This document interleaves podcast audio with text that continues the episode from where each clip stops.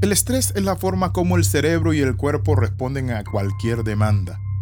Cualquier tipo ya sea de demanda, desafío, como el rendimiento en el trabajo, la escuela, ante un peligro, un cambio, ante un evento traumático, es la forma en que nuestro cuerpo, nuestra mente responde. Bienvenido al devocional titulado Cómo manejar el estrés. El modelo que vamos a usar para vencer al estrés es nuestro Señor Jesucristo.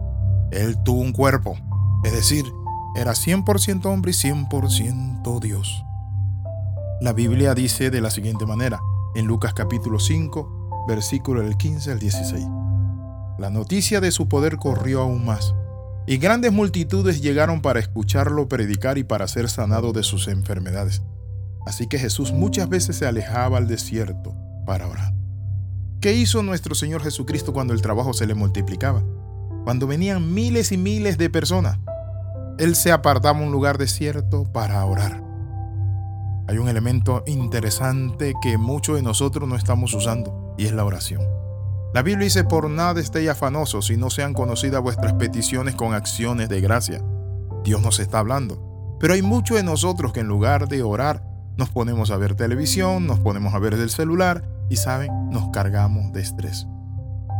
Hoy quiero hablarle de cinco principios que usó nuestro Señor Jesucristo para el manejo del estrés. El primero fue identificación. Él sabía quién era. Mi padre hasta ahora trabaja y yo trabajo. Sabía que Dios era su padre, que Dios es bueno. Pero también tenía otro principio, era motivación. Sabía que él debía buscar solo la aprobación de Dios, no la de los hombres porque los fariseos y tantos enemigos hablaban mal de él y buscaban ocasión para que él fallara y luego poder acusarle. Pero el tercer principio, nuestro Señor Jesucristo tenía vocación. Conocía su llamado, para qué venía a esta tierra, para sanar, salvar, liberar. Cuando usted conoce su llamado y viene mucho trabajo, usted dice, Señor, gracias, porque me vas a dar la fuerza para sacar adelante esta labor. Hay padres de familia que dicen, mis hijos me tienen harto, me tienen cansado. ¿Para qué los tuvo?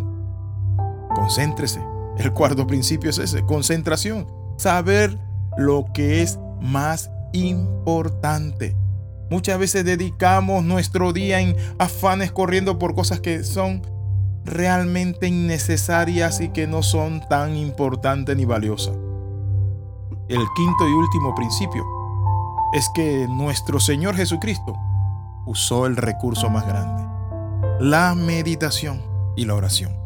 Por eso la Biblia dice que él se apartaba y oraba a su Padre Celestial.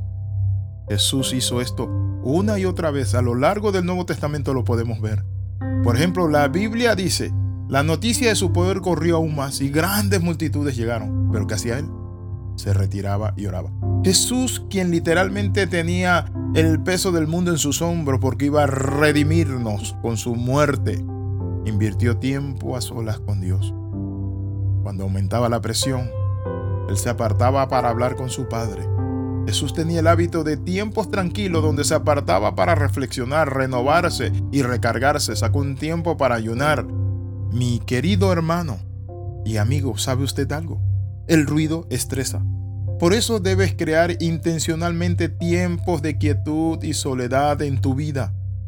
Tiempo para escuchar una música, solo una música instrumental y orar al Padre. Si siempre estás rodeado de ruido en tu vida, la televisión está siempre encendida, la radio, eh, estás por un lugar y otro escuchando noticias, no vas a tener los recursos espirituales y emocionales para manejar el estrés en tu vida. Así que déjame darte una sugerencia. Comienza la mañana con buenas noticias, con devocionales. Las personas que escuchan devocionales, hay una estadística que dice que el 70% de ellas tiene una actitud más positiva que aquellas que no escuchan palabra de Dios. La palabra de Dios cambia la mente y el corazón.